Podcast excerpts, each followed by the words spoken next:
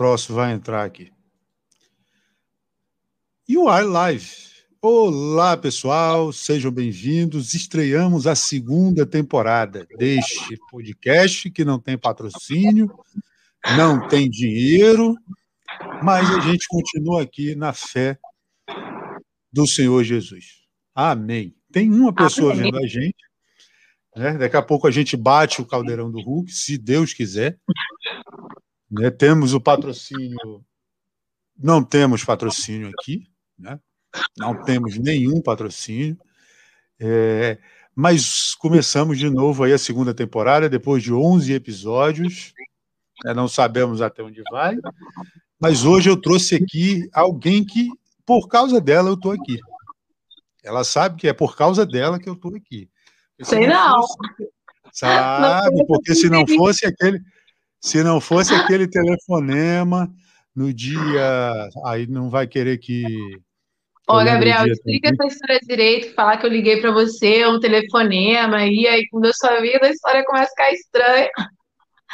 Explica aí direito como é que foi não, isso. Você é bem mais velha que eu também, de gerações diferentes já não ia dar certo também, né, pessoal? Porque eu não fiz 30 ainda.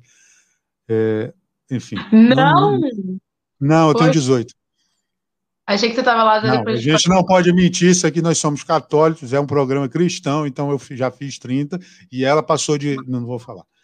Mas, enfim, por causa de um telefonema em março, fevereiro de 2014, tudo começou. E eu, crente que ninguém ia me chamar, me inscrevi lá, sabe, sei lá. Que... Escreveu aonde? Eu... O povo não sabe onde você se inscreveu. Você se inscreveu para ir no jogo do Corinthians? Você se inscreveu aonde? Eu, eu não sou ladrão. Opa, foi mal, senhor.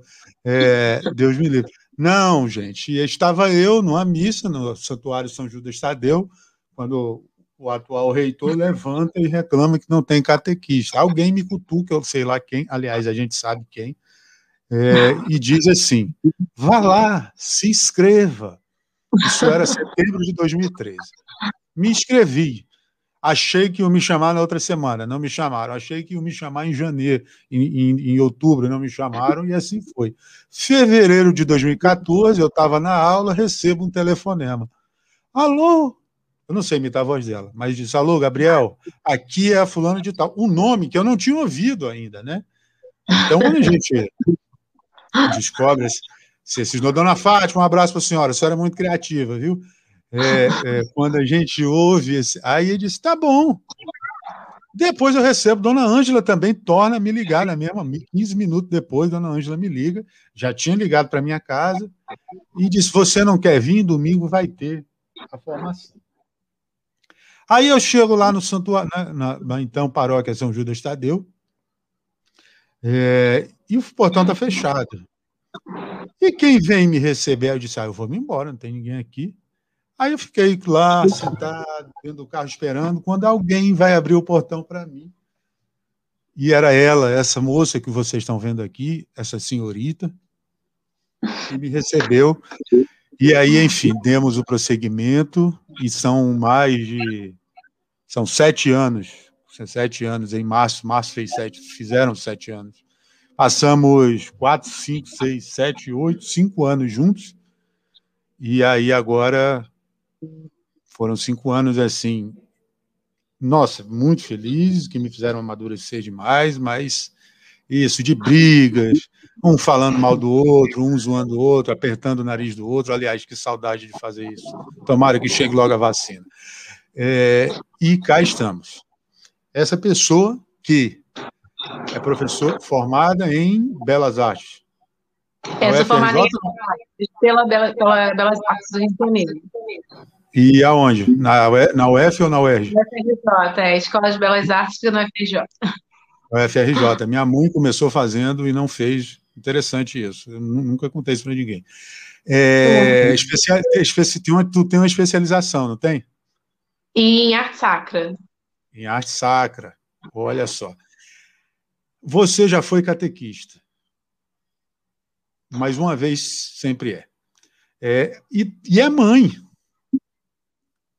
né? É mãe, não tem só a vocação profissional, aí tem a vocação de mãe também. começamos aqui então, trazemos hoje para estrear o primeiro episódio da segunda temporada do Oração, Humor e Vocação, Charlene Braga, que não colocou o sobrenome aí, mas é Braga, e não é parente do Roberto Carlos. Não, não. É, seja bem-vinda. Obrigada, Gabriel. E boa tarde também para Mariana que está assistindo a gente aí. Maria! Está dando uma força. Está dando uma força. É, Charlene, me fala uma coisa. Eu estava pensando hoje de manhã e assim, você vem, sua mãe, sim, sempre foi você e sua mãe, né? Isso. Até os meninos vierem. Aí um dia, Charlene, adolescente, não tem o que fazer, vai fazer o vestibular. Dona Fátima, suponho que deve ter ficado surpresa quando tu disse: ai, mãe, eu quero fazer artes.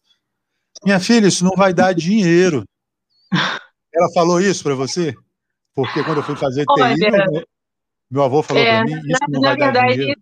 Não, então, como é, você sabe, minha mãe, minha mãe é uma pessoa bem simples, né? Minha mãe não teve, assim, formação acadêmica. Então, a minha mãe também não teve essa formação, assim, para ter um discernimento em relação às áreas, assim, né? Pensar assim, ah, isso vai dar dinheiro, não vai dar dinheiro. A única coisa que a minha mãe não queria que eu fosse era professora. Aí, o é. restante estava tranquilo. Então, quando eu. Agora, assim, era um grande sonho da minha mãe que eu entrasse para a universidade, porque a minha mãe ela não fez faculdade, né? Então, ela queria uhum. muito que eu fizesse. E ela sempre se esforçou, ela sempre batalhou muito para que eu pudesse é, estudar. Então, uhum. quando eu escolhi a carreira de belas artes, de artes plásticas, né? ela, ela na verdade ficou muito feliz, porque ela via, né, a, a minha habilidade com desenho e uhum. ela imaginou que eu seria artista. Aí depois, com calma, eu expliquei, bem, mãe, a princípio eu vou ser professora. Nossa, aí... Fiquei com muita calma, porque é, ela tinha uma certa preocupação com essa carreira, não só pela questão financeira, mas também pela questão do que a gente vê, né, questão de respeito, é, relação aluno-professor, então ela tinha uma certa preocupação com isso, até hoje tem, e, e às vezes chateada, briga comigo quando ela vê assim, muito cansada de trabalhar, muito esgotada, eu e aí questiona. Não ser prof... né? Eu te falei para tu não é ser professora. É isso aí. Eu sempre, se eu falar, ai, tô tão cansada, já era. Então eu sei murmuração, porque senão a lição já vem na mesma hora. Mas, então, e, e mas por que belas artes? Assim, você tem, falou da vocação para o desenho, falou que você, e aliás, você desenha muito bem. Opa, dois, o segundo aí se identifica, por favor. Aliás, o segundo sou eu que estou vendo. Você falou da sua vocação para o desenho, mas não, não te passou pela cabeça outra coisa, não? Tipo assim, ai, poxa, todo mundo pensa assim. Eu estava brincando até, falei com o padre Valdeci, eu estava vendo um vídeo do Ariano Suassuna, e ele falou que na época dele, ou o cara era advogado, ou o cara era engenheiro, ou era médico, né? Porque não tinha esse negócio de, ah, eu vou ser. Ou professor, mas ele nem falou professor, acho que profissões top do momento. Não te passou, não, outra coisa? Tipo, Física, Sim. matemática, engenharia. Renan Souza, quem é Renan Souza? Eu não conheço o Renan Souza. Ele podia botar o mineiro, né, para identificar a gente. Mas, Ai, enfim. engraçado. Não, então assim, eu. Oi, Renan, tudo bem? Ah, que pena. Ah, chega dizendo que vai ter que ir embora, né? Legal. Então ele dá oi, oi, Renan. Tchau, Renan. Oi, Renan.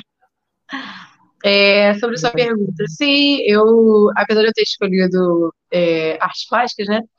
Aí as pessoas pensam assim que a pessoa que escolheu sempre teve uma vida. Aí a gente tem uma, uma imagem do artista, né? Como aquela pessoa assim, aquele dandy, aquela pessoa de uma vida assim muito muito louca, que desde pequena sempre foi um, um, um tanto assim excêntrico e tudo mais. De fato, eu preciso confessar que eu era meio esquisitinha mesmo, mas é. é, na escola, eu nem era assim, eu sempre tive habilidade com desenho, mas eu também assim nem pensava na possibilidade de trabalhar com arte quando criança, nem adolescente, porque eu nem sabia é, que existia uma profissão assim, que eu poderia me dedicar a isso. Como professora, assim, eu já pensava, mas artes não.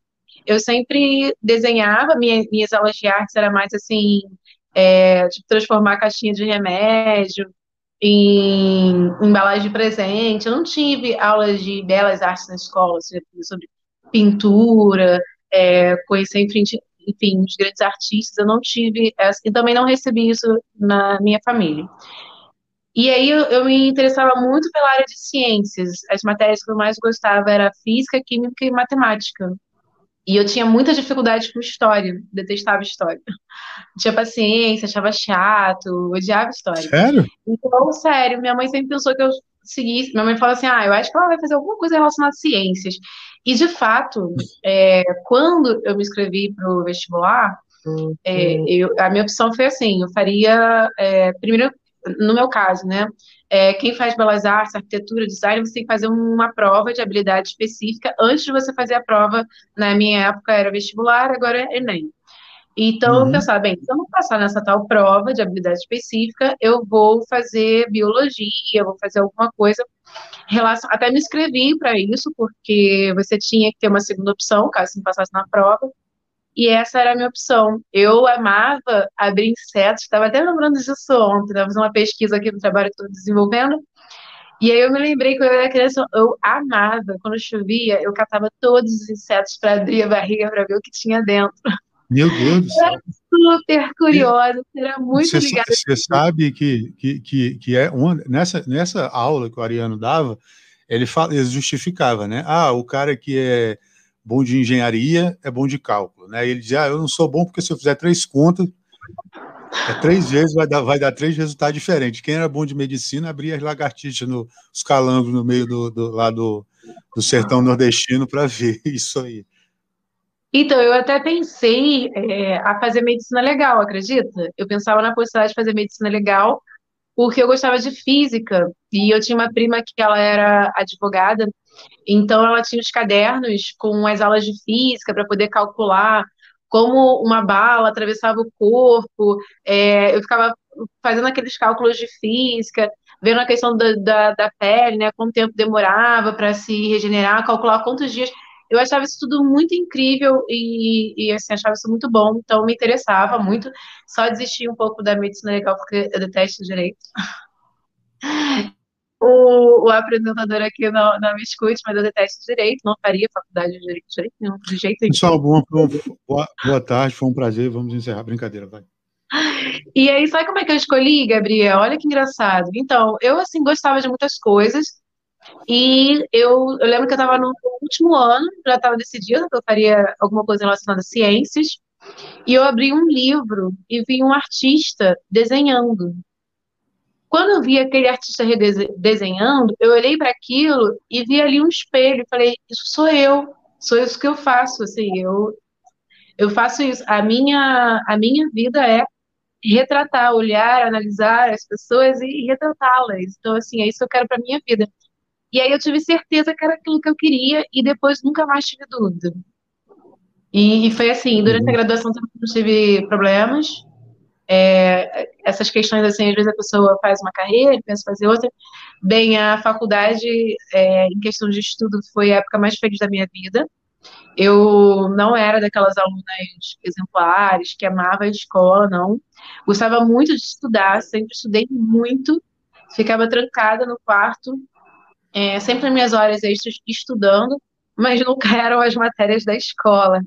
Eu ficava estudando sobre o universo, sobre é, o movimento do planeta, gostava de estudar sobre ciências, animais, ver como os animais eram por dentro. Então eu tinha, tinha assim, muita essa curiosidade. Então eu sempre estudei muito, mas na escola eu não, não gostava. Tem, tem um garotinho aí que gosta muito de gato, né? Aí na tua casa, né? Ele gosta muito de brincar com gato. Talvez é ele verdade, ele também gosta de ver. Tem que tomar cuidado, porque ele também gosta de ver como as coisas são por dentro, né? Então, tem que tomar cuidado com ele, porque senão o, a gata acaba virando é. né, um pra... é, Mas aí, então, você foi lá e decidiu. Você trabalhou muito tempo no Museu da Arquidiocese, né? Muito tempo, não, não sei, um tempo. Não, não vamos falar muito tempo assim. mas um tempo no Museu da Arquidiocese. O que isso acrescentou para hoje a professora? Pra, pra hoje, para o que esse trabalho no museu acrescentou na tua carreira de professora? Olha, não só na minha carreira de professora, tá? Na, na minha vida pessoal também, muitíssimo. Então, o trabalho no museu não tinha sido a minha primeira experiência com o museu, tá? Já tinha trabalhado no Museu Dom João VI, da UFRJ, só que lá como estagiário. E no Museu Dom João VI eu participei do processo de revitalização financiado pela Petrobras, onde eu aprendi muitas coisas. Eu, assim, tive muita sorte, porque eu fui recebida por uma museóloga que ela era para mim uma grande professora e ela não separava só aqueles trabalhos chatos para o estagiário fazer. Ela me ensinava as coisas, então para mim foi uma grande experiência. Quando eu fui para o Museu da Arquidiocese de Arte Sacra aqui do Rio de Janeiro, eu já tinha uma, uma experiência é, em conservação, catalogação é, de obras de arte. E aí eu cheguei no museu, eu tive a experiência de trabalhar com uma pessoa maravilhosa, que é a Marli Assis, eu tinha uma colega que era museóloga, mais uma vez, e ela também, para mim, foi uma grande professora, um grande exemplo, né, de, de mulher, assim, pela delicadeza de alma dela, né, pela, pela forma como ela estudava, muito dedicada aos estudos, então, assim, ela me ensinou muita coisa, e no museu, é, para além, sim, dessa experiência, com, dessa minha relação, né, ter estreitado a minha relação com as obras de arte, e aí entrou uma outra, entrou um terceiro, uma terceira pessoa aí, que eram os visitantes. Os visitantes que entravam no museu, o museu com acervo sagrado, e que faziam ali uma experiência com aqueles objetos e traziam muitas questões que depois até essas questões é, elas se tornaram né, o centro da minha pesquisa, da, da minha monografia, que é, fala sobre essa relação, sobre o, esse significado né, da, da, obra de arte sagrada. E, e aí eu tive contato com vários, várias pessoas, assim, católicas ou não, sacerdotes, seminaristas, conheci muitas pessoas, é, participei de vários eventos, é, organizei exposições, e eu acho que tudo isso trouxe para a minha carreira é, uma experiência incrível, porque lá, assim, do nada, a gente não tinha financiamento, né, externo, então a gente tinha que correr atrás, bater na, na porta das pessoas e para buscar, sabe, patrocínio mesmo, para conseguir é, parceiros, para poder desenvolver exposições, é, valorização, promover né, eventos que valorizassem o acervo da Arquidiocese aqui no Rio de Janeiro. Então, assim, foram anos que eu amadureci muito como profissional, e que também, assim, é, alimentaram muito a minha vida espiritual, porque eu tive a oportunidade de me relacionar com a igreja, né, igreja aqui quanto instituição, de uma outra forma que não era mais só a, como fiel, mas como uma profissional que estava uhum. trabalhando para a igreja, né, então eu uhum. acho que isso me trouxe uma outra visão também, uma outra experiência. É, já indo então para o lado vocacional, não profissional, mas para o lado da igreja, como, como separar? Você é funcionária da igreja, mas você também você é fiel da igreja. Como separar esse lado? Como é que você separava assim? Olha, Gabriel, eu optei por não separar. Eu não separava. Não, não, não. É, não separava, não separava. Talvez assim, não no sentido como você está me perguntando, né? Porque no caso estava fazendo um serviço profissional, estava sendo remunerado, não estava lá fazendo um trabalho voluntário, né? Então, era um uhum. trabalho profissional. Só que, é, diante da minha vocação, da minha vocação é, o meu trabalho profissional é um trabalho feito para é, me aproximar de Deus. É, através, através do meu trabalho profissional, eu busco a minha santificação, né, diária. Então, seja trabalhando na igreja ou seja trabalhando fora da igreja como professora é, na relação com os sacerdotes, na relação com os fiéis e, enfim, com as pessoas. É, eu sempre tinha em mente que é, pessoas são pessoas, são seres humanos. Então, é, seja é, sacerdote, ou seja, ou não, seja é, um fiel ou um não fiel, não convertido, são seres humanos e a minha relação diante da, do trabalho profissional com eles é, é o mesmo. E também o cuidado para, é, trabalhando para os sacerdotes, é, lembrar que eles são sempre sacerdotes, sempre. Então, é, acima do, até mesmo acima da, da profissão, são sempre padres e vão ser sempre tratados como padres. Aí você fala, ah, mas e se tiver, bem, e se acontecer alguma coisa que Bem, é sempre sacerdote, é sempre ungido, é, não tem, mãe não tira férias, mãe é 24 horas por dia, sacerdote é sempre sacerdote, 24 horas por dia, seja no trabalho, é, seja no, no, seu trabalho, seja seu patrão. Aliás, até se ele, se ele deixar, né, por exemplo, eu conheço um da época da minha mãe que largou, né, enfim, não, não vem ao caso porquê, mas ninguém conhece ele como Nilo. Né? Todo mundo chama ele de Padre Nilo, até hoje. Inclusive, ele teve autorização para casar depois, isso a gente não entra nos trâmites. Ele fazia, faz fisioterapia na mesma clínica que minha irmã faz lá em Rio Branco. E eu conversando com ele, e aí meu pai falou: esse, meu pai lembrou, é o Padre Nilo. Aí, disse, aí eu perguntei, ele disse, não, pode me chamar, porque de fato eu não deixei, eu só deixei as funções, mas ninguém chama ele de Nilo, sempre é padre, sempre é padre, sempre é padre, sempre é, é padre. sacramento é sacramento, uma vez que recebeu o sacramento, não tem como voltar atrás, né? Então, é, o sacerdote é sempre sacerdote, é, seja patrão ou não. É claro que algumas coisas é, é bom você ter cuidado, por exemplo, é, se eu puder evitar me confessar com o meu patrão. Ainda mais se eu estou com problema com o meu patrão, até mesmo para o bem dele, é bom Padre, eu sabe, preservar isso, né? Sabe aquele, sabe aquele atestado que eu, que, que, eu, que eu apresentei no trabalho? então, eu precisava só de dois dias, eu faltei três. Deve, é, ser, então, deve ser isso mesmo. É, mas assim, então é ter esses cuidados, né? Enfim, é, essas delicadezas. Lembrando que o padre é uma pessoa, né? Ele é um ser humano, e aí tem sentimentos como os nossos, uhum. mas apesar de estar ungido, ter uma graça especial como sacerdote, a gente uhum. precisa cuidar deles. Uhum.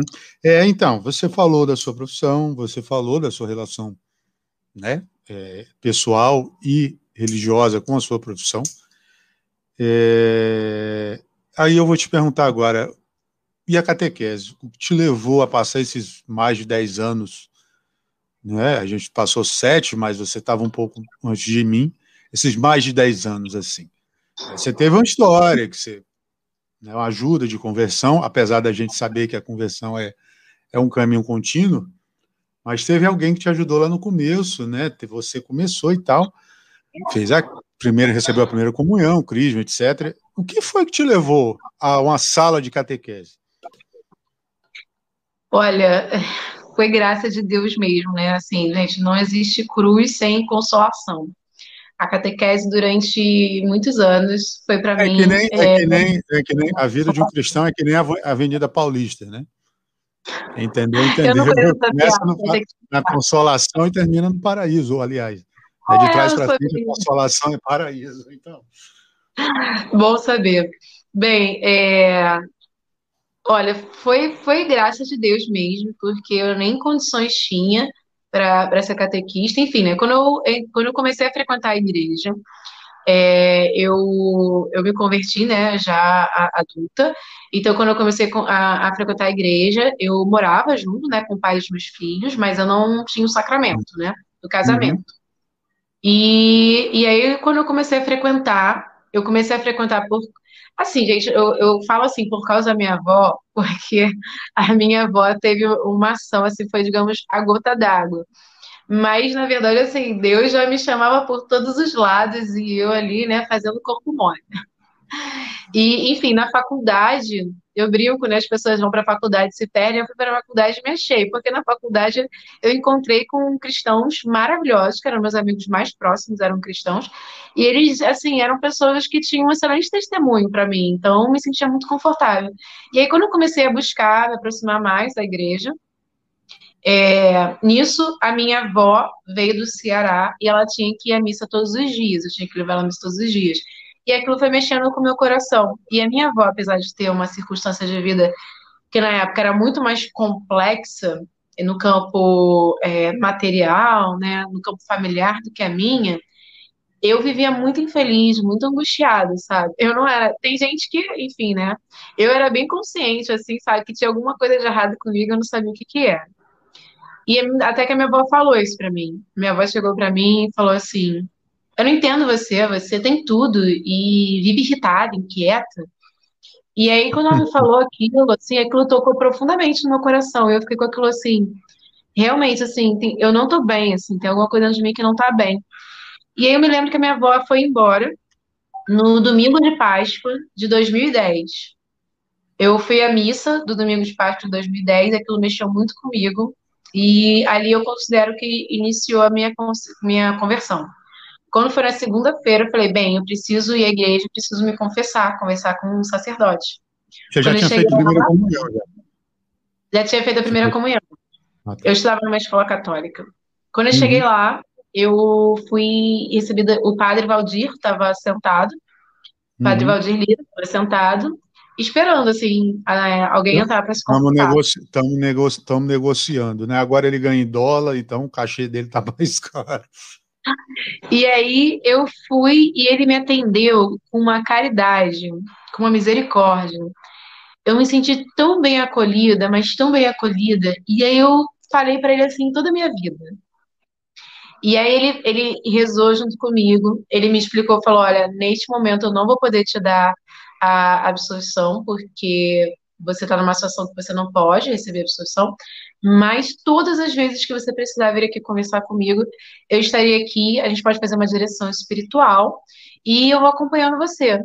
Aí eu, maravilha, então eu procurava o padre sempre, o padre sempre me atendia, às vezes até ele mesmo me procurava, perguntava como é que estavam as coisas, mas e ao mesmo tempo eu comecei a fazer um curso bíblico, que ele estava oferecendo esse curso bíblico. Como eu sempre fui muito uhum. curiosa, para a vida de estudos e tudo mais, como era o curso que a igreja oferecia para fazer esse curso. E, e assim foi. Até que é, chegou o momento, né? Eu falei assim, padre, eu quero fazer o crisma. Só que na época eu ainda não tinha de, definido a minha situação, né? É, uhum. aí o padre falou, tudo bem, faça. Aí eu falei para ele, olha, eu me comprometo que antes de chegar a data do sacramento, eu vou ter resolvido a minha situação, se eu vou casar ou se eu vou me separar. E ele, tudo bem. Aí procurei a dona Ângela para me inscrever para o Crisma. Expliquei para ela, olha, estou me inscrevendo para o Crisma. No momento eu não estou em momento de receber o sacramento, é, mas até chegar o momento eu, isso estará resolvido. Aí assim foi. Eu, quando chegou em junho, de 2011, tinha passado um ano, né, um pouquinho, eu uhum. optei pela separação, né, eu, eu me separei, e, e aí continuei fazendo o curso, porque eu comecei a fazer o Crisma, o curso, né, do Crisma no começo de 2011, e aí eu cheguei a receber o sacramento em 2012, então quando chegou em 2012, uhum. é, eu recebi o sacramento. Nossa, no meio do perto, entrar. No meio do curso de Crisma, a, a, a São Judas estava apenas com um catequista e o padre me chamou para ajudar. Então eu comecei como ajudante da Cida, porque a Cida sozinha ela dava a catequese para três turmas. Ela dava o primeiro ano, o segundo ano, ela tentava dar perseverança. Então, assim, ela estava sozinha. E aí, quando o padre veio falar comigo, eu falei, padre, mas eu não sou digna de fazer isso, eu não posso fazer isso. E né? nem tenho capacidade para isso. Aí o padre chegou e falou assim: olha, não se preocupe, você vai ajudar a Cida e é, em relação a outras coisas, outras questões, outras questões serão um resolvidas. Tá vendo, aí, tava, tava é, vendo a gente aí, um abraço para ela. Ah, para ajudar a Cida, porque eu gostava já muito dela e ela era minha colega do curso bíblico. E eu vi o amor com o qual ela se doava assim, pela igreja integralmente e para ajudá-la mesmo. Aí eu, apesar de ter plena ciência de que eu não tinha competência para aquilo, eu fui ajudá-la. E aí ela foi me ensinando a ser catequista, eu fui aprendendo. Nisso a situação foi resolvida e o padre também foi na me marra, então.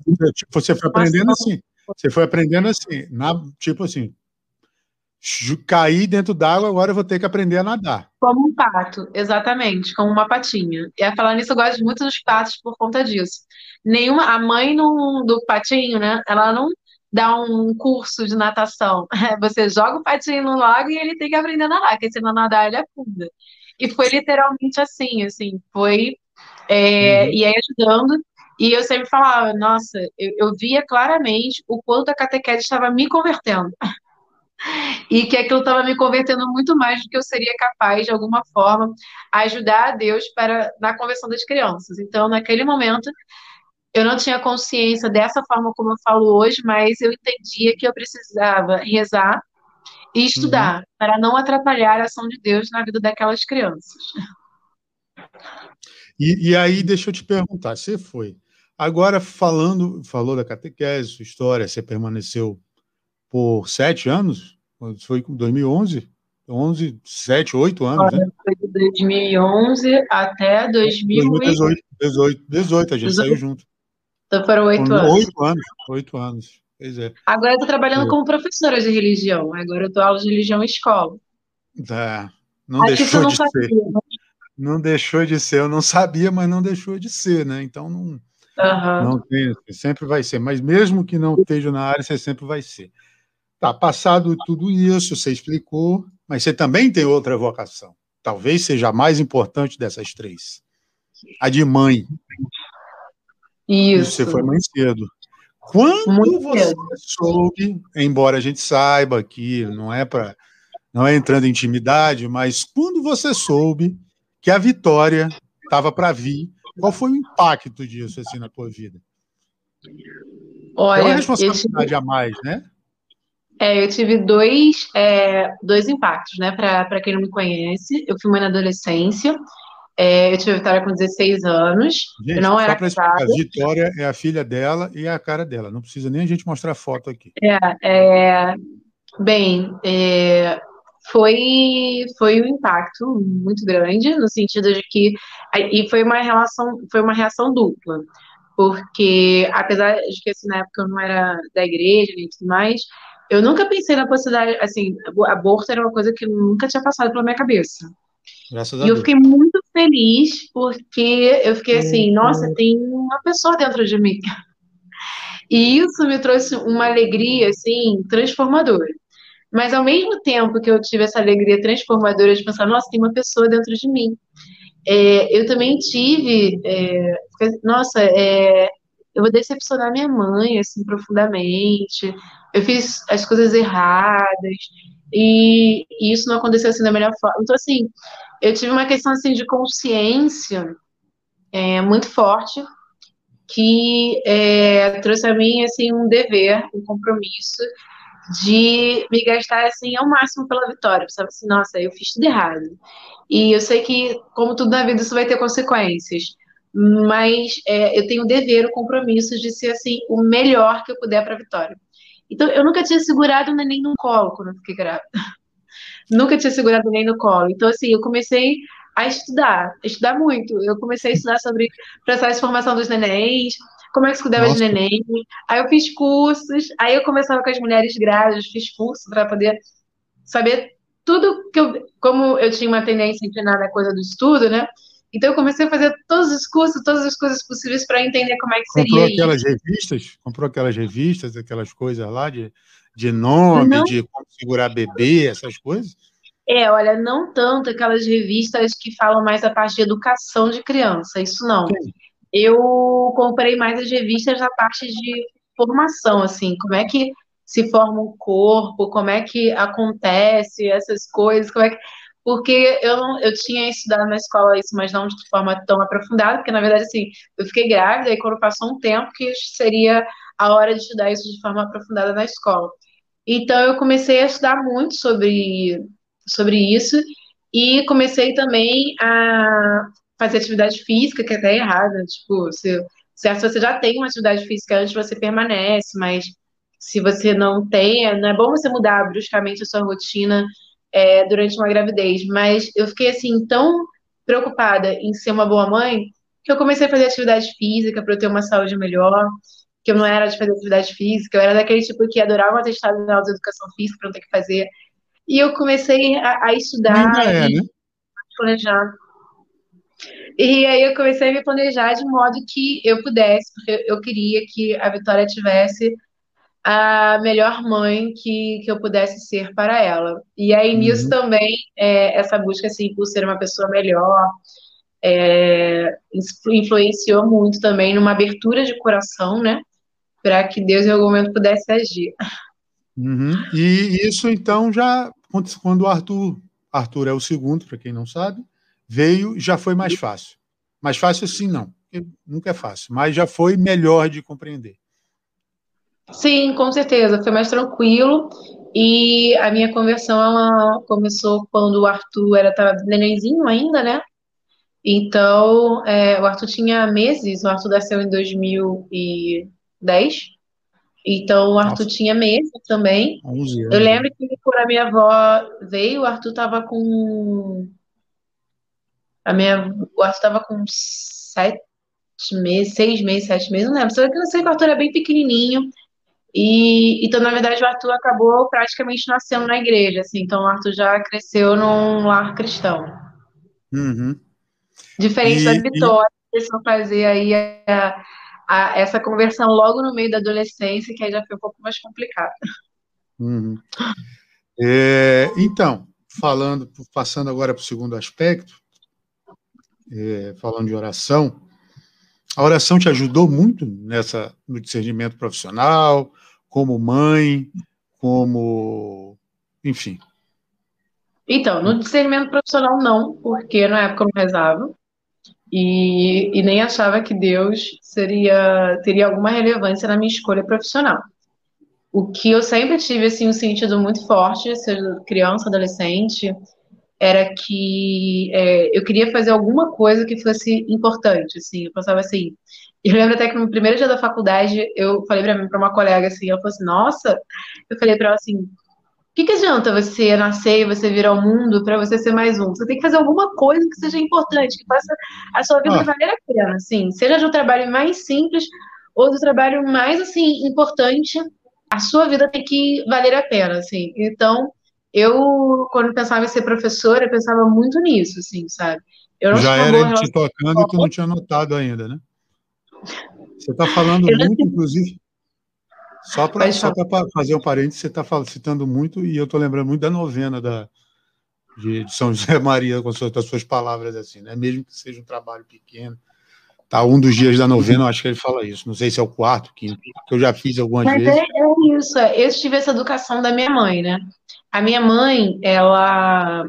Eu lembro que desde pequena, minha mãe sempre trabalhou a vida toda com um emprego que ela, enfim, não gostava muito, não era o que ela escolheu, mas deu para ela fazer. E a minha mãe sempre dizia para mim assim: independente de você gostar ou não do que você está fazendo, faça da melhor forma possível. Todo trabalho deve ser bem feito. Então eu sempre. Os trabalhos marretados, eu lembro bem dessa expressão que ele fala na novena dele.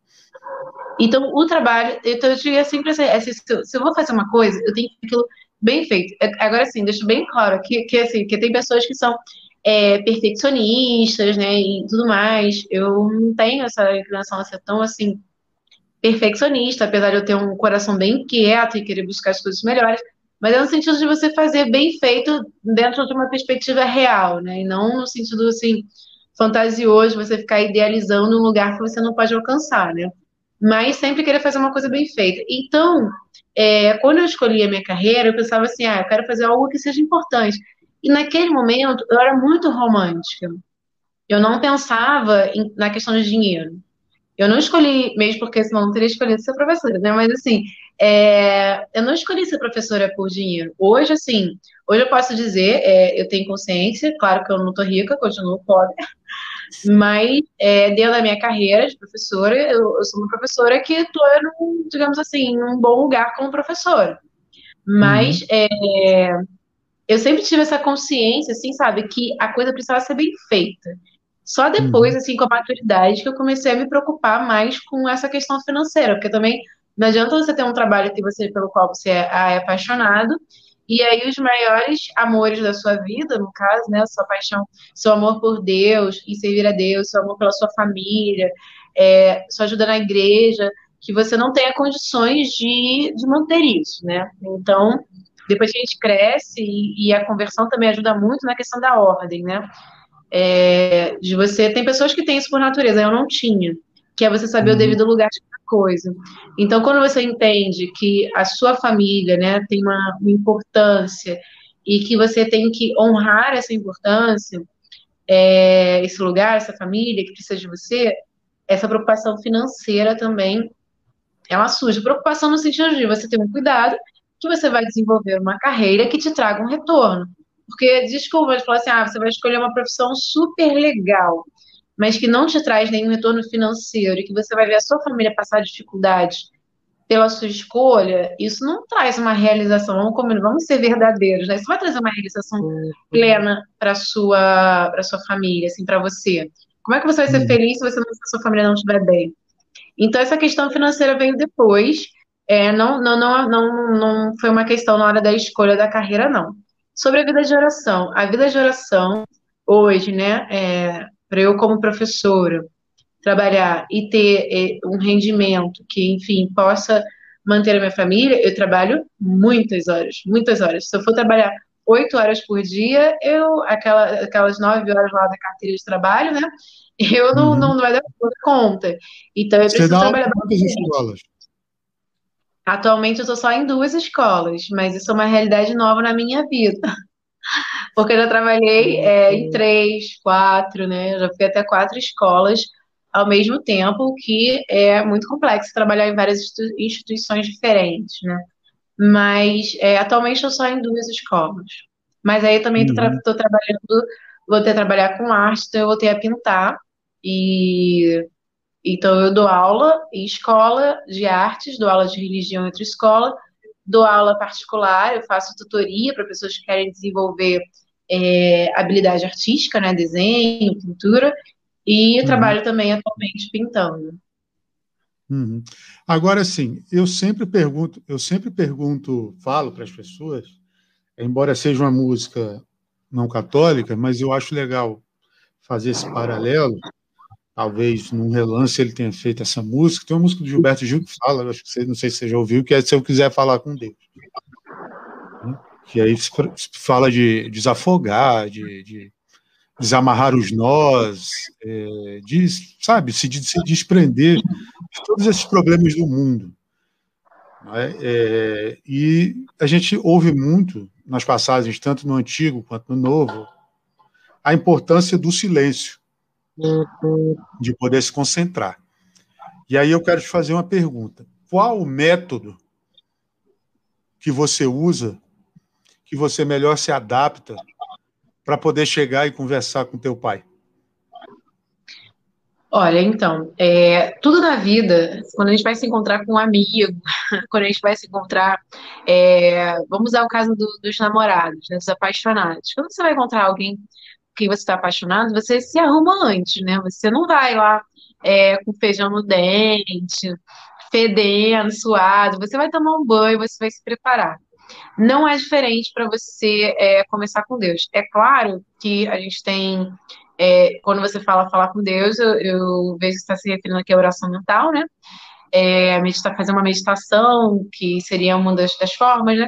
De você se colocar ali diante de Deus. E aí você vai se preparar para isso. Como é que você pode se preparar, no caso? Como é que eu me preparo para isso, né? É, eu faço uma oração para fazer oração. Eu peço, que oração é essa que eu faço? Eu me coloco na presença de Deus e peço a Ele ajuda para que eu possa rezar, porque a oração é uma prática proveniente da fé, né? Para você rezar, você precisa ter fé. E nós sabemos que a nossa fé não é lá essas coisas, né? Pelo menos por hora a gente não costuma ver montanhas por aí andando, nem milagres acontecendo. Então, a nossa fé é pequenina. Então, a gente precisa dessa ajuda de Deus para fazer é, a oração. Então eu peço ajuda a Deus para fazer oração. E como é que eu alimento a minha oração? Como é que essa preparação, essa, esse me arrumar para é, encontrar com esse amado? Eu busco fazer leitura espiritual. Quando você faz uma leitura espiritual meditada, você pega um livro e você lê ele meditando. O processo da leitura é, pode ser muito é, é muito próximo daquilo que a gente faz com a leitura orante, quando você pega. É uma leitura orante, você pega um texto bíblico, você lê aquilo, você primeiro tenta entender o que, que aquilo te fala, né, o que significa o que você está lendo, depois o que, que aquilo é, fala para sua vida, né? você tentar ali estabelecer uma, uma relação, buscar uma, né, uma mensagem para você. Então, eu leio, é, eu tenho uma leitura espiritual, e aquela leitura espiritual, ela vai alimentar o meu diálogo com Deus. Imagina, é muito mais interessante você parar para conversar com alguém que é, faz coisas legais, sei lá, a pessoa estuda, lê alguma coisa, e aí quando chega no final do dia, você pode trocar, que se a pessoa não fez nada o dia todo, e aí você vai conversar com a pessoa, e a pessoa, tipo, não tem nada muito legal para falar, né? Então, eu sou essa pessoa que não tem nada muito legal para falar, então eu vou buscar na leitura espiritual esse alimento. E aí, diante da leitura espiritual, diante daquilo que, que o livro, né, me fala, eu vou elegendo alguns pontos ali que eu preciso conversar com Deus sobre eles. Esses pontos podem ser é, coisas que às vezes eu estou com dificuldade, podem ser coisas que eu não tinha é, reparado ou que não, às vezes não, não passam muito pela minha imaginação, pela minha cabeça e que eu precisaria pensar mais sobre eles para eu me colocar na presença de Deus e buscar também ao longo do dia é, estar na presença de Deus só na hora de, não não só na hora dessa oração mental, mas em todas as atividades ao longo do dia. É, vai fazer, sei lá, vai lavar um banheiro, vai lavar uma louça, vai ler um livro, procurar fazer essas coisas, oferecer essas pequenas coisas ao longo do dia a Deus e trazer Deus para fazer essas coisas junto com a gente. Porque nisso a gente vai estabelecendo um diálogo, uma conversa, que quando chegar esse grande momento da oração mental, a gente vai ter muita coisa para falar, porque a gente foi acumulando lembranças, acumulando momentos ao longo do dia. E uhum. é importante, assim, sempre nessa, nessa conversa, eu lembrar que eu preciso pedir perdão a Deus pelas coisas que eu fiz, né? É, lembrar que eu preciso louvar a Deus pelo, por, por quem Ele é, independente de ter acontecido algo é, maravilhoso ou não. E que é importante também, nesse momento, aproveitar, já que Ele é Deus, para pedir a Ele ajuda, né? Sobre as coisas que eu sinto que eu preciso melhorar para me aproximar mais dele. Então, uhum. basicamente é isso. Eu, assim, Gabriel, eu não tenho. Eu sei que tem algumas pessoas que têm mais dificuldades com atenção, concentração, dispersão e tudo mais. Eu, naturalmente, não sou assim. Eu tenho momentos assim, né? Eu tenho alguns momentos que ficam assim, mas esse não é, é essa não é a minha constante. E aí o que acontece? É, quando eu estou assim, mais agitada, normalmente é porque eu passei no dia num ritmo muito acelerado, agitada, agitada, agitada. E aí, às vezes, atropelei, né, os horários, porque é legal também a gente não acumular todas as nossas práticas de piedade num horário. Tipo, ah, eu acordo, rezo o texto, converso com Deus, faço uma leitura bíblica, faço logo tudo, que é para não, deix não deixar de fazer. Então, é legal a gente cortar pequenos momentos ao longo do dia para trazer essa presença de Deus. Então, em um momento fazer o texto, no outro momento fazer a leitura, no outro momento fazer a oração, ler o evangelho e por aí vai. Porque aí você, ao longo do dia, você tipo, acelerou, acelerou, trabalhou, trabalhou, aí você para um pouquinho e, e reza. Para você não ficar numa hiperatividade. Porque se você estiver com o seu corpo muito hiperativo, você, isso vai atrapalhar. A gente tem mania, às vezes a gente tem uma certa, é, um certo probleminha, que é a gente olha como se nós fôssemos só espírito e a gente não cuida do nosso corpo. É, não existe essa separação, assim, né? Como se fossem duas coisas independentes. Elas estão completamente relacionadas. O nosso, o nosso espírito, a nossa psique, né? E o nosso corpo. Então, se eu tiver algum problema é, de distração, né? Isso vai atrapalhar é, a minha prática de oração. E aí talvez eu precise de um psicólogo para me ajudar. Se eu tiver uma hiperatividade física, se eu passar o dia inteiro ali muito, muito, muito agitada, muito raiva, isso vai atrapalhar minha oração. Ou alguma questão espiritual também, do tipo, se eu estou muito apegada a alguma coisa que eu não quero abrir mão de jeito nenhum, se tem alguma coisa que eu não deixo Deus de jeito nenhum tocar ali, aquilo também vai atrapalhar. Então, é olhar para o ser humano como uma coisa, como uma unidade e se colocar na frente de Deus como algo íntegro, né? Pensando, eu tenho corpo. Então, ajuda também a tranquilizar o corpo. Se eu estiver muito agitado, né? Quando, às vezes eu fico muito agitada. Então, colocar uma música me ajuda, um canto gregoriano, não é qualquer música. Colocar uma música agitada não vai ajudar. Então, colocar um colocar canto um gregoriano. No YouTube tem umas músicas que elas são assim, duas horas, duas horas e meia só com aleluia, só aleluia em gregoriano. Então, se eu estiver muito agitada, isso me ajuda muito. Eu coloco uma música, apagar a luz, acender uma vela. Não é sempre que eu faço isso, porque nem sempre eu consigo é, rezar em casa, às vezes eu rezo na rua. Às vezes, para fazer a minha oração, eu paro, sei lá, tô caminho do trabalho, falo, caramba, hoje o dia tá. E aí eu paro naquele momento, coloco meu óculos de sol, fecho os olhos e faço os meus minutos de oração. Coloco fone de ouvido, coloco uma música e fico ali aqueles meus 30 minutos fazendo a minha oração mental. Então, assim, é, se conhecer é muito importante para esse encontro, sabe? Buscar técnicas. Né? Tem gente que é importante ter um cheiro. O meu filho, Arthur, ele tem 11 anos, né? Ele consegue rezar melhor quando eu coloco em uma imagem, rezar melhor tipo o terço. Ele fica com o corpo mais calmo quando ele está rezando o terço, quando eu coloco uma imagem piedosa colocam um Jesus crucificado, alguma coisa assim. Mas isso, você fala em imagem de gesso, imagem ou numa tela, na tela, assim? Olha, normalmente quando a gente reza junto aqui em casa, a gente reza diante do crucifixo, mas uhum. é, quando está mais agitado, coloca na televisão mesmo, eu pego a televisão, quando pego o cabo HDMI da televisão e conecto no computador, para ficar grande, e coloco uma música baixinha. Não faço isso uhum. com muita frequência, porque eu acho que é importante a gente também ter esses momentos sem estímulos. Então, isso assim, quando tem necessidade de fazer isso, eu faço. Mas se não tem necessidade, eu também não faço. Porque o uhum. silêncio, uma solidão assim profunda, sem estímulos sensoriais, é importante também. Só que nem sempre a gente está capaz de. Então, às vezes, a gente quer subir um degrau mais alto do que a gente. Ao invés de subir um degrau de cada vez, às vezes a gente quer dar um pulo para na escada lá uhum. em cima. Não, não dá. Tem dias, que, tem dias que a gente está emotivo, tem dias que a gente está sensível. Aí você vai querer ter uma oração, um momento de oração completamente árido ali, completamente seco, sem nada. Às vezes você não está preparado para isso, entende? Então, uhum. é, às vezes a gente precisa. Isso eu, eu vejo que tem gente que critica muito sentimentalismo, por outro lado, tem gente que critica muito uma oração mais fria, mais racional. Eu acho que a igreja é rica nos seus carismas, nós somos muito diferentes um do outro, cada um tem um momento espiritual, então você precisa dessa sensibilidade com que momento você está, o que, que te faz bem, o que te aproxima de Deus, para você preparar esse momento de uma forma que seja muito sua. É muito bom ouvir isso, não pela amizade que a gente tem, pelo carinho, mas eu estou separando, vamos separar aqui.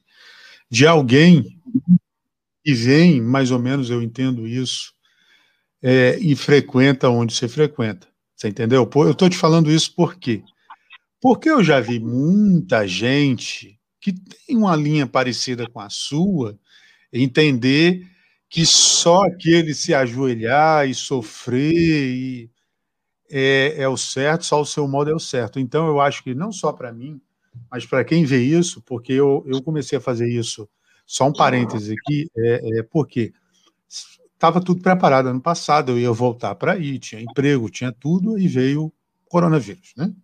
E aí, ah, uhum. ah, não, o coronavírus vai durar dois, três meses. Aí eu falei assim, pô, vou estudar para o concurso do tribunal que ia ser em junho do ano, que, do ano passado. Não, não veio. Ah, vai ser em agosto. Não, não vai. Então, eu disse, poxa, o que, que eu posso fazer nessa pandemia, além de ficar lendo esse monte de livro de direito que eu tenho aqui? Poxa, tem que arrumar alguma coisa para me distrair. Aí eu ouvi falar do tal do TikTok, eu acho que eu já conversei com isso com você, abri o perfil de catequese lá. Depois a gente, dentro do Focolare, passou a organizar reuniões de segunda-feira para os jovens, e, e, e, aí um rapaz que organizava saiu e eu assumi, e aí falaram para mim: olha, grava para as pessoas que não podem. Enfim, aí cheguei nisso aqui. E, cara, eu venho, eu, eu, eu resolvi botar esses três aspectos, e aí a gente já vai para o último porque porque eu acho que, que falei assim, cara, como é que eu vou pôr o nome disso? Aí o nome era grande, né? Você começa com um negócio desse tamanho assim, aí você vai raciocinando, aí diz, não, pô, se eu colocar o um nome, oração, e tal, e tal, e tal, ninguém vai decorar, né? Aí me surgiu essa ideia. Então, eu acho muito legal ouvir isso de você e, e dizer assim, nossa, olha, cada um não, não, também saindo dos. Né, não, não pode bagunçar, como você falou, vai colocar um heavy metal para rezar um texto, né, vai, não tem que sair batendo cabeça na parede nem nada. Mas seguir dentro de uma linha, né, é, dentro do que se exige, dentro dos limites, mas cada um da sua forma. Né? Eu acho que isso que é o mais importante de ouvir de alguém. E já indo para o aspecto do humor, por que, que eu coloquei humor? É, eu estava vendo um discurso desse senhor que está aqui atrás de mim, não sei se alguém conhece ele, né, e alguns vídeos dele, porque eu ganhei esse quadro da minha avó. Né? Minha, minha avó materna tem ele, ele comprou em Roma esse, esse quadro aqui, ou foi em Roma, não sei. É, e aí, mano, chegou lá em Rio Branco e moldurou. Aí agora, esses dias, ela estava, ah, eu vou morrer, não sei o que, triste e tal. Eu disse, a senhora vai morrer? Eu disse, a senhora tem 15 netos, para dividir a herança vai dar meio ruim. Me dá só esse quadro aqui, depois que a senhora morrer, eu não quero, não quero, a casa não precisa me dar, não, só quero o quadro. Aí ela riu, tá, passado uma semana ela me liga, vem buscar. Eu disse, já vai morrer? Ela disse, não, vem buscar para você e tal. Aí e eu tenho uma ligação assim com ele muito grande, porque a imagem de Papa, embora a gente saiba que Papa é aquele que está lá, mas a imagem de Papa que eu tenho que a geração da nossa tem, gente, que a diferença minha para ela não é muito grande. A nossa geração tem é ele, não é o Francisco nem o Bento XVI, é ele, entendeu? Então, desde pequeno, eu disse, poxa, um dia eu vou conhecer esse senhor aí. Aí ele faleceu, aí eu não pude conhecer o Bento, enfim, e não pude conhecer o Francisco, mas o vi de perto. É, e ele fala muito do amor, etc, etc. E aí eu fui, quem veio antes dele? Aí fui ver quem veio, fui estudar quem veio, vi o filme de João Paulo I, depois fui ver São João, aí cheguei em São João 23, que é conhecido como o Papa mais engraçado da história, né? Aí você vê, se você for ver isso, até na, o Padre Valdeci tem alguns documentos que ele pesquisou com algumas anedotas que o pessoal não se publica, que não publicaram sobre, e uma delas é, é que ele foi eleito Papa, e antigamente eles andavam no, eh, no carregava aqui nas costas, uhum. que eu não lembro agora, o trono e tal mas tem um nome. É, e aí ele, na a primeiro passeio dele pelo, pela Praça São Pedro, todo mundo, ó, oh, é o Papa. Alguém resolve falar alto. Nossa, como ele é feio e gordo. Aí ele, ei. Aí ele desceu, foi lá na mulher, falou assim: olha, isso não é um concurso de beleza. Né? A outra foi que nenhuma das roupas que eram preparadas para os cardeais couberam. Ele disse: Poxa, não quero, não querem que eu seja papa. E depois ele foi visitar Aí a madre, a madre veio visitar um amigo no hospital, já papa, e aí a madre virou para ele e falou assim: Santo Padre, o senhor por aqui, eu sou a madre superiora do Espírito Santo. Eu disse: Nossa, senhora tem um cargo bom, e o meu é pequenininho na frente do seu. Mas enfim, e aí fui vendo, eu descobri é, que os comediantes têm um padroeiro, que é São Felipe Neri, né? E Santa é. Teresinha falava muito do, do, do, ai do cristão do coração azedo, assim como Chiara Lobo falava, São José Maria também fala do bom humor. E eu queria te perguntar, é possível o bom humor, né? É possível. Ah, tem Padre Léo também, esquecido do Padre Léo. O bom humor é possível? Olha, ele não só é possível, como ele é necessário. É necessário. Porque a pessoa é, quando a gente pensa assim num caminho de um caminho do cristão, né? É, qualquer pessoa, se você parar para meditar sobre ser filho de Deus, como é que você vai ficar namorado? Não tem como você ficar namorado, porque assim, quando a gente reconhece a dignidade, quando a gente passa, a gente está agora, né? Vivendo hoje, né? A gente encerra o do Pascal. Quando a gente para para pensar nesse amor, no que Deus fez por nós, como que a gente vai ficar mal-humorado? Não tem como ficar mal-humorado. Então, assim, agora, a alegria, tem uma frase que eu acho legal, que uma vez eu ouvi, que uma amiga me disse assim, que não basta é, ser santo, é necessário parecer ser santo, porque às vezes a gente, assim, a gente escuta muito assim, ah, santo do pau oco e não sei o quê. Então, se você ainda não é santo, como eu, pelo menos vamos nos esforçar, vamos fingir para ser, vamos fingir ser santos, não no sentido de fingir da hipocrisia, de é, eu finjo que eu sou santinha e pelas costas eu busco fazer coisas erradas. Não, mas a gente buscar já uma coisa que já nos foi dada, né? Então, viver com essa alegria dos santos. Porque como é que, se você tem essa ideia, né, de que é, para ser uma pessoa religiosa, para ser cristão, você precisa ser é, muito ser sério, muito sisudo e tudo mais, e muito fechado. É, vai ser muito difícil você é, se aproximar das pessoas, né? E quando a gente recebe uma grande graça, a gente não pode encerrar ela dentro de nós, né? A gente precisa partilhar essa alegria com os uhum. outros. E assim, Gabriel, eu isso para mim é uma grande luta, porque não é da minha natureza, tá? Eu não sou uma pessoa super simpática, carismática e tudo mais. Foi uma coisa que, com muito esforço, eu precisei desenvolver. Eu recebi muitos puxões de orelha durante no processo da minha conversão para eu ser mais sorridente. Mas mais, isso, era pré, isso era pré 2014, né? Que você, até 2013 você, você era assim, né? Porque... Sim, sim. Olha, eu já rezei muito, sério, já rezei muito pedindo. É, eu, eu, me lembro agora. Eu gente, se eu anotasse e gravasse as coisas, gente, vocês iam ter um arquivo confidencial aqui. Eu, eu me lembrei agora de uma vez, eu fui na, no Santuário da Medalha Milagrosa, né? Na festa de Nossa Senhora das Graças e pedi a Deus que ele me, dá, me desse a graça de ser uma pessoa mais feliz, mais sorridente, mais alegre. Ah, mas que mais que eu... você é, mentira, pelo amor de Deus, para com isso. Mas olha, tô falando sério, isso é, é graça, porque é, eu fico feliz quando eu escuto isso de alguém de você, porque eu, às vezes a pessoa, eu, tô num lugar, né, a pessoa fala assim, nossa, como você é animado e você é simpático, não sei o quê. Na mesma hora, eu penso assim, obrigada, meu Deus, obrigada, porque eu tenho plena consciência que é, isso é para a glória de Deus, porque eu era uma pessoa extremamente séria. Minha mãe falava para mim assim: você já nasceu velha, você desde criança era uma velhinha. Ah, o Arthur era tem quem puxar, então. Isso, com certeza. E é muito. E é... Pessoal, o Arthur, é, o Arthur também é muito engraçado, né? Só para ficar. Muito. Claro. Então, assim, é, é, você que é cristão, eu digo a você, é um dever você estar alegre. É só você pensar, Deus, é, assim, Deus te deu tudo, Ele te deu para você por inteiro. Deus é, não te deve nada, você deve tudo a Deus.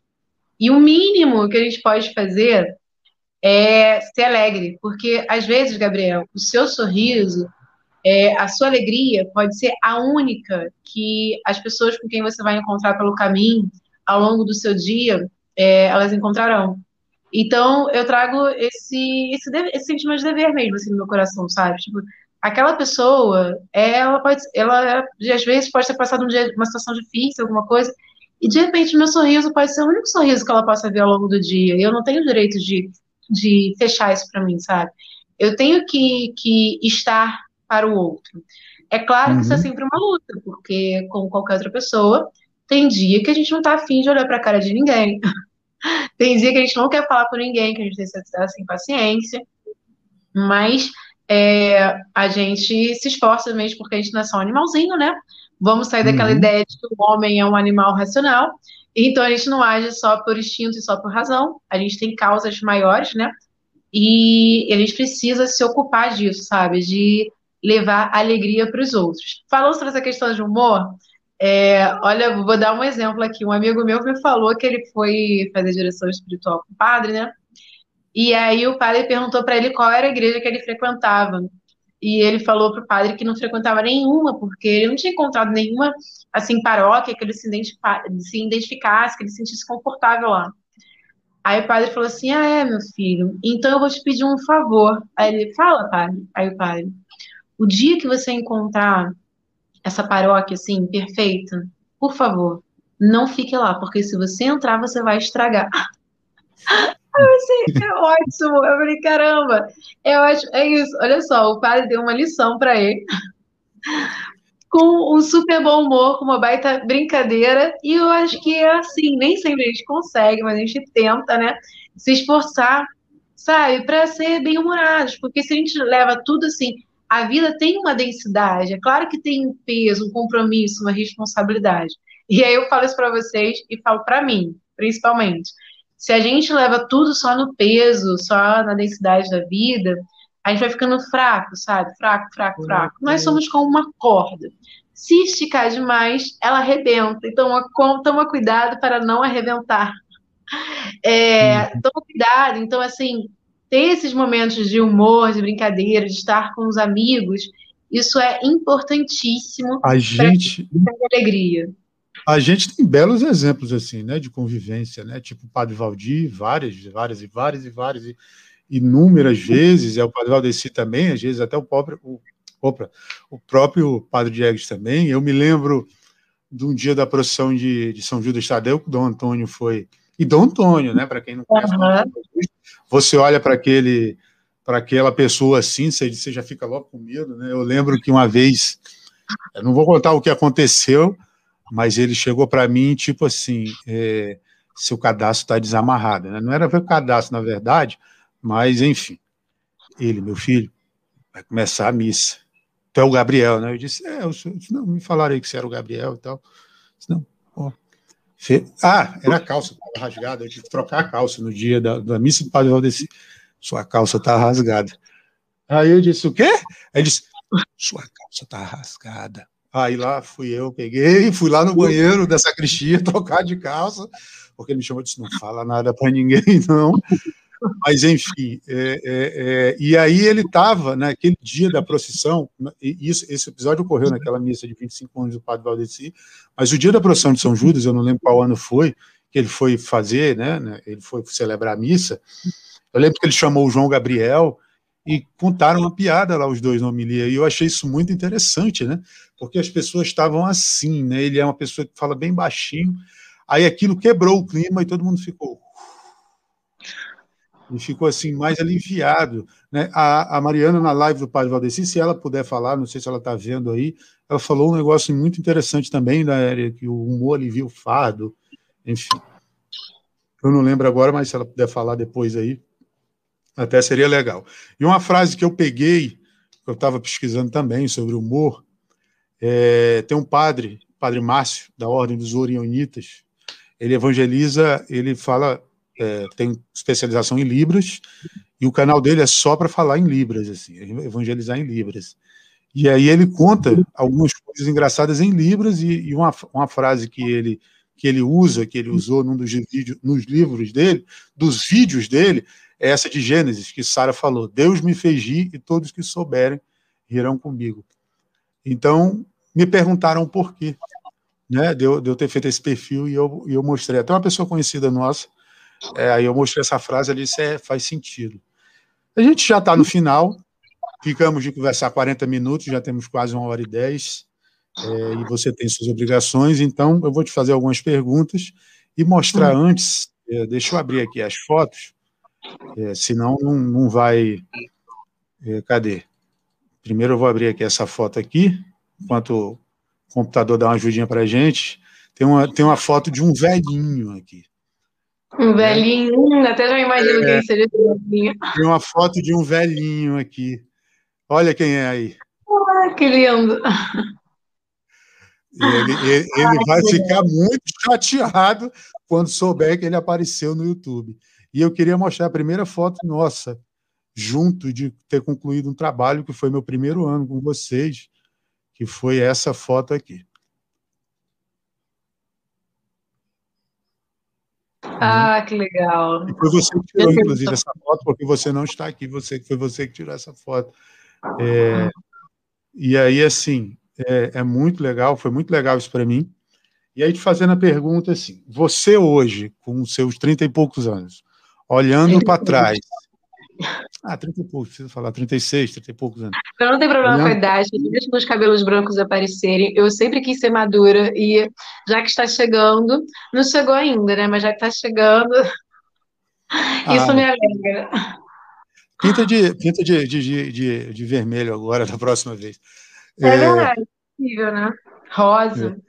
Que rosa é melhor. Mas falando assim, você olhando, a Charlene de 36, olhando para a menina que engravidou, descobriu que tava, era mãe da Vitória e queria ser, fazer artes, etc, etc e tal. Falaria o que para essa moça?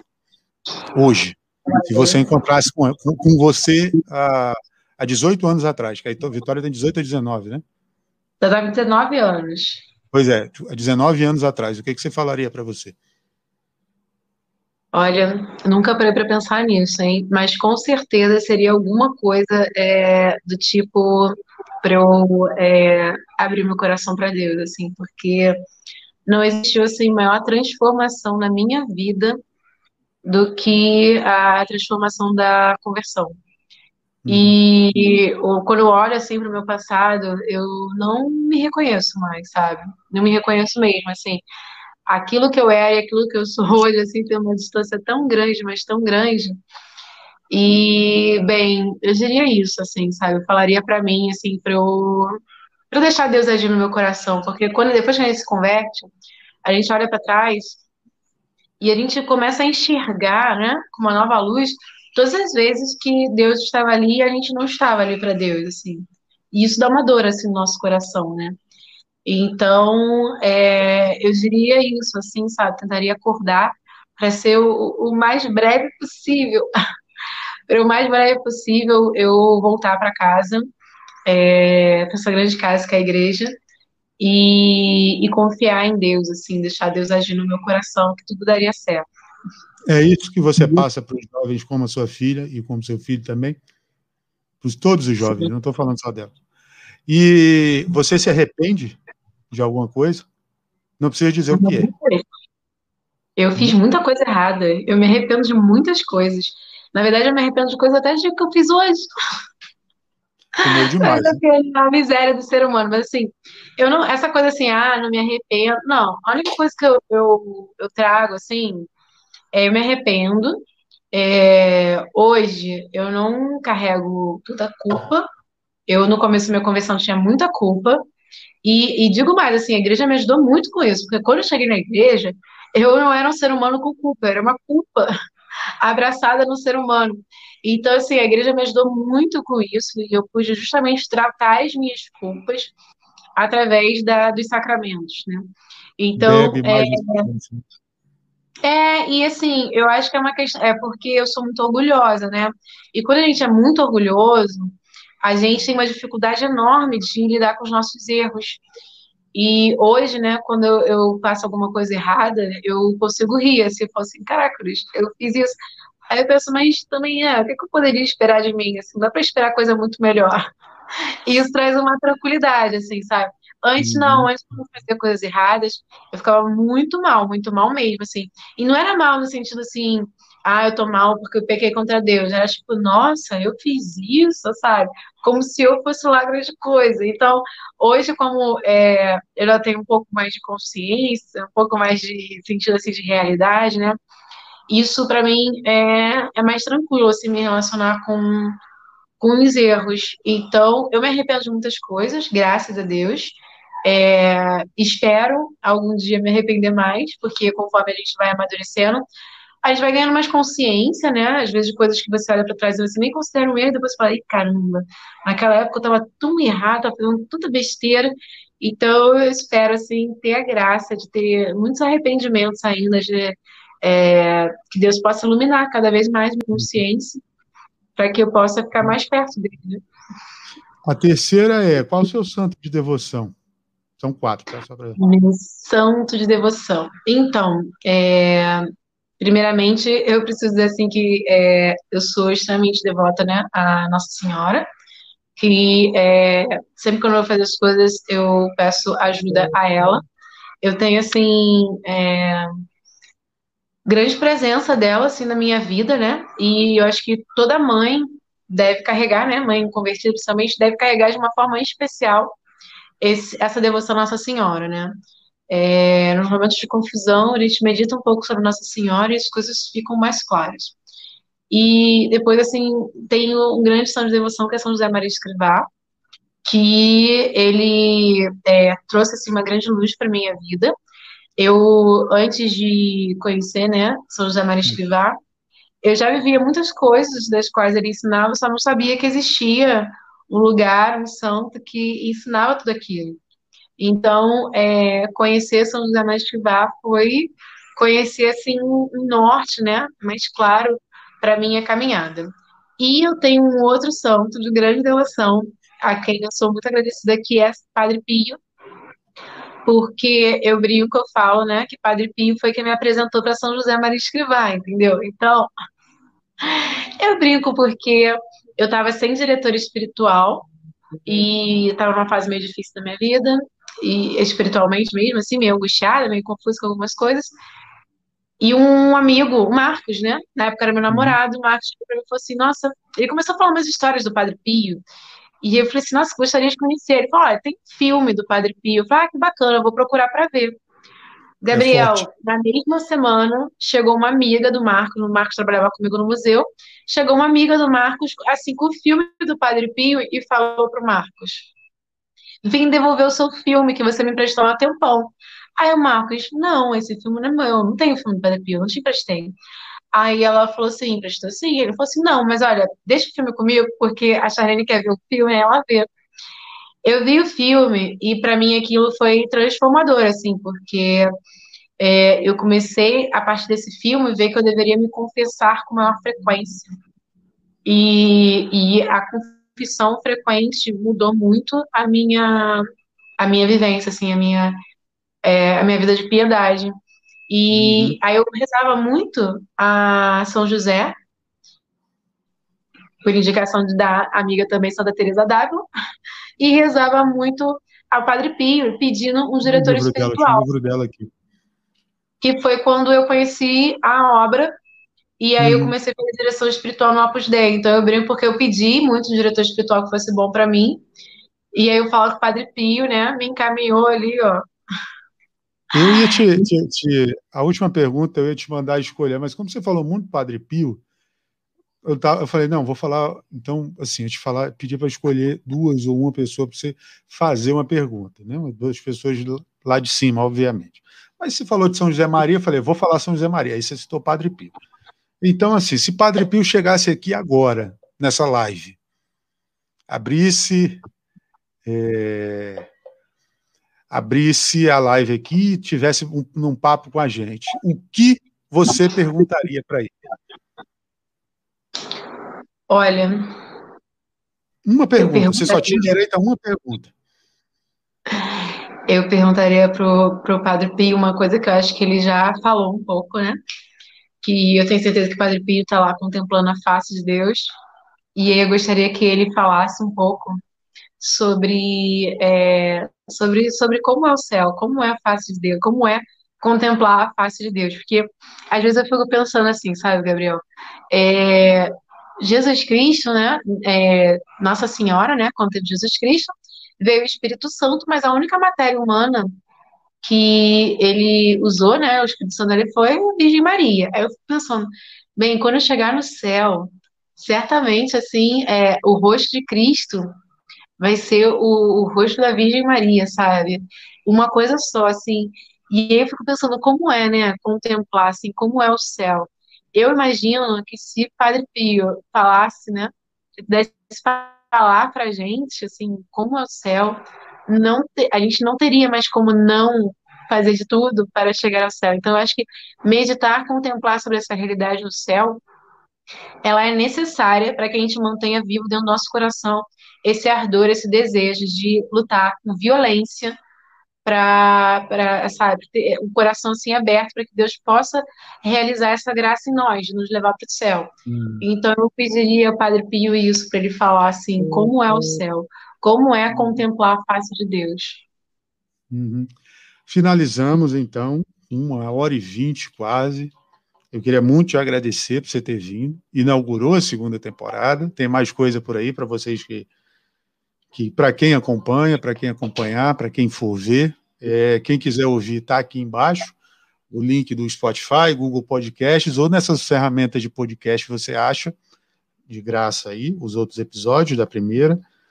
É, e, enfim, mais uma vez, muito obrigado. Vou voltar aqui à caracterização inicial, cenografia. Tudo aí eu faço. Muito obrigado, muito obrigado mesmo, de verdade, assim não só por, por hoje, mas por sete anos atrás também. É isso e. Obrigado. Obrigada, Gabriel, pelo convite. Foi um papo ótimo. Assim, a gente matou um pouco da saudade também, né? Pois Batendo é. um papo aqui. Não dá nem para todo mundo vendo. Sempre. Gente, ele brilha com força mesmo, machuca. Meu querido, um abraço enorme. Que Deus possa continuar te auxiliando para você ficar cada vez mais próximo dele, tá? Fica com Calma, Deus, muito obrigada. Um abraço Calma, a todos. Não acabou ainda não. A gente encerra sempre com o Pai Nosso e Ave Maria. Você puxa e eu completo. Estamos reunidos em nome do Pai, do Filho e do Espírito Santo. Amém. Pai nosso que estais no céu, santificado seja o vosso nome. Venha a nós o vosso reino e seja feita a vossa vontade, assim na terra como no céu. O pão nosso de cada dia nos dai hoje, perdoai-nos as nossas ofensas, assim como nós perdoamos a quem nos tem ofendido. E não nos deixeis cair em tentação, mas livrai-nos do mal. Amém.